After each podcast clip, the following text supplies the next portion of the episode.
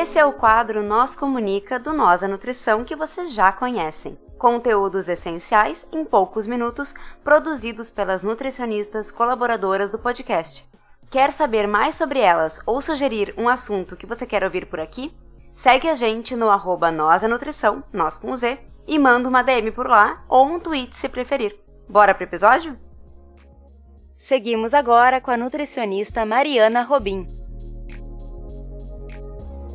Olá! Paulo Freire já dizia que a democracia, assim como o saber, é uma conquista de todos.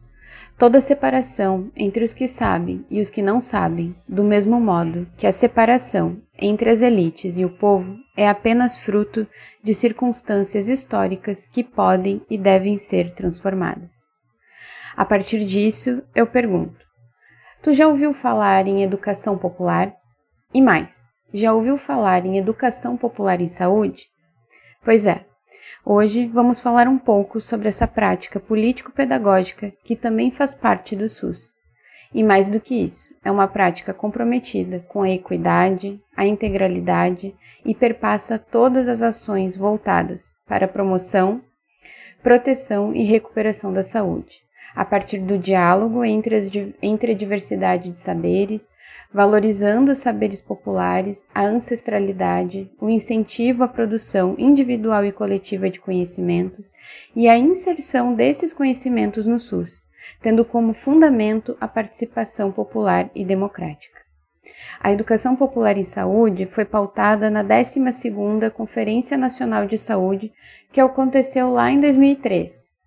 Continuou sendo pauta e debatida nas conferências seguintes, mas foi só em 2012 que teve a aprovação da Política Nacional de Educação Popular pelo Conselho Nacional de Saúde, e em 2013 a gente teve a portaria que institui a Política Nacional de Educação Popular em Saúde no âmbito do Sistema Único de Saúde. Sendo assim, ela é orientada por alguns princípios. O primeiro, que é o diálogo que vai ser o encontro de conhecimentos diversos, construído por sujeitos com suas histórias, suas culturas, subjetividades e que de forma respeitosa fazem suas contribuições ampliando o conhecimento em conjunto, formando pensamento crítico sobre a realidade e assim aplicando possibilidades de mudança e transformação. O segundo, que é a amorosidade, é a ampliação das relações de cuidado nas ações educativas, levando em consideração os sentimentos, os afetos, a sensibilidade, para além do diálogo baseado apenas na argumentação lógica, mas considerando o que se sente e cuidando disso. O terceiro, problematização, que implica a existência de relações dialógicas e propõe a construção de práticas em saúdes alicerçadas na literatura e na análise crítica da realidade. Quarto, construção compartilhada do conhecimento. Tem relação com os processos dialógicos, na comunicação e diálogo entre os grupos, as pessoas, na perspectiva de transformar coletivamente as ações de saúde desde as suas dimensões teóricas, políticas e práticas. 5.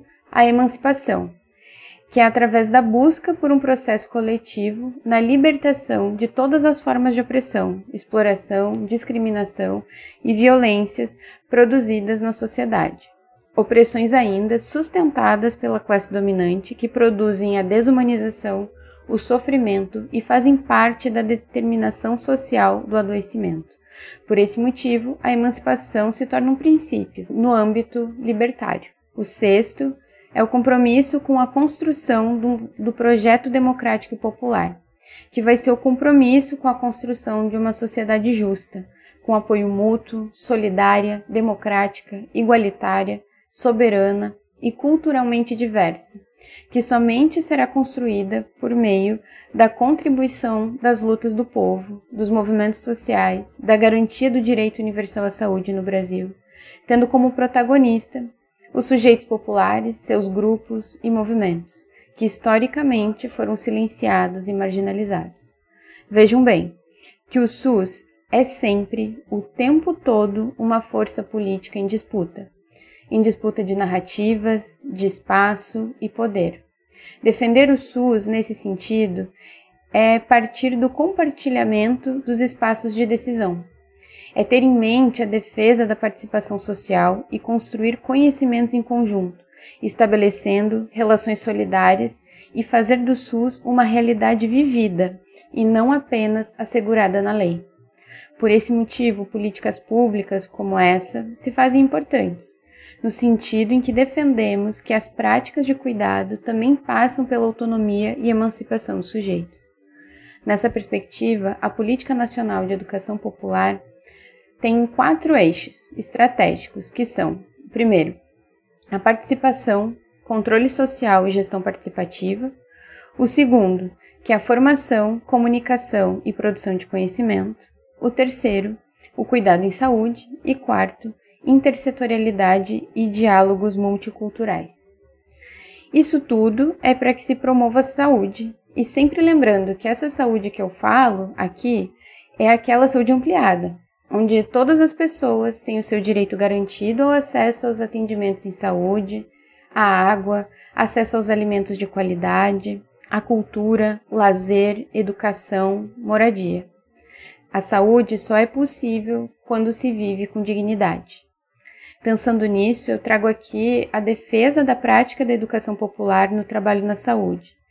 Não apenas porque existe uma política nacional que institucionalizou no SUS e que nos orienta a, a seguir, mas também enquanto disputa de narrativa e na defesa do, de um outro mundo possível. Eu falo isso na perspectiva de trabalhadora do SUS, o quanto a potencialidade da educação popular traz, não só para a gente utilizar como método nos nossos grupos de promoção da saúde, mas também como forma de ter outra escuta para aquilo que a população atendida nos fala. Muito nos deparamos com os diferentes entendimentos, com níveis de escolaridades diferentes, com ideologias, opiniões, itinerários, as crenças. E aí não é só ouvir por ouvir. Isso não basta. É preciso ouvir e compreender aquilo que se diz de fato. Em determinados territórios, os que são violentados e negligenciados pelo Estado, por exemplo, como produzir, como a gente vai produzir saúde sem que a gente e a população se pergunte por que razão no nosso território temos determinados problemas fazer uma análise crítica sobre a realidade para conseguir pensar formas de mudá-la é preciso. A prática da educação popular pode ser a ferramenta para isso. É fazer disso, é fazer essa prática e esse fomento do, de pensar para além, né? não fazer de uma forma bancária ou de uma imposição dos saberes, mas no diálogo e na troca nos caminhos que a gente vai percorrendo junto, com a consciência de classe, com a favor das classes oprimidas, valorizando as experiências vividas e sentidas no dia a dia. As vivências como ação política mesmo. Mas assim, é claro que a experiência por ela mesma, só a prática pela prática, ela não transforma. Mas quando a gente amplia a forma de ver essas experiências a partir do debate, a partir das leituras, a partir da troca, é possível a gente ampliar a visão do mundo qual a gente vive. Né? O Paulo Freire também dizia né, que a leitura do mundo ela precede a leitura da palavra, mas quando a gente também aprende, né, quando a gente faz a leitura da palavra, ela vai ampliar a nossa leitura sobre o mundo. Então, é por isso que a educação popular na vida da gente, mas pensando no trabalho em saúde, ela é muito potente. E também a, eu entendo, né, a importância da estratégia de saúde da família, assim como a gente está capilarizada nos territórios, utilizando da educação popular nos nossos grupos terapêuticos, nas rodas de conversa, nos espaços coletivos, nos conselhos de saúde, de forma que fomente novas possibilidades de pensar a saúde e o direito à saúde. Pensar isso de forma crítica, né, com um posicionamento, fazendo a disputa desses espaços por, um, por novas formas de viver na coletividade, de defender a saúde, de defender uma saúde pública de qualidade, que é o que a gente vem construindo né, enquanto projeto mesmo.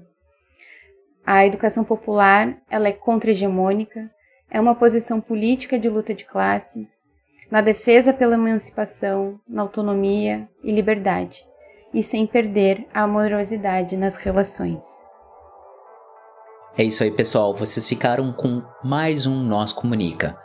Se vocês querem entrar em contato conosco, vocês nos encontram em todas as redes sociais por arroba nós da nutrição, nós com Z, ou vocês podem mandar um e-mail para contato arroba nutrição.com.br.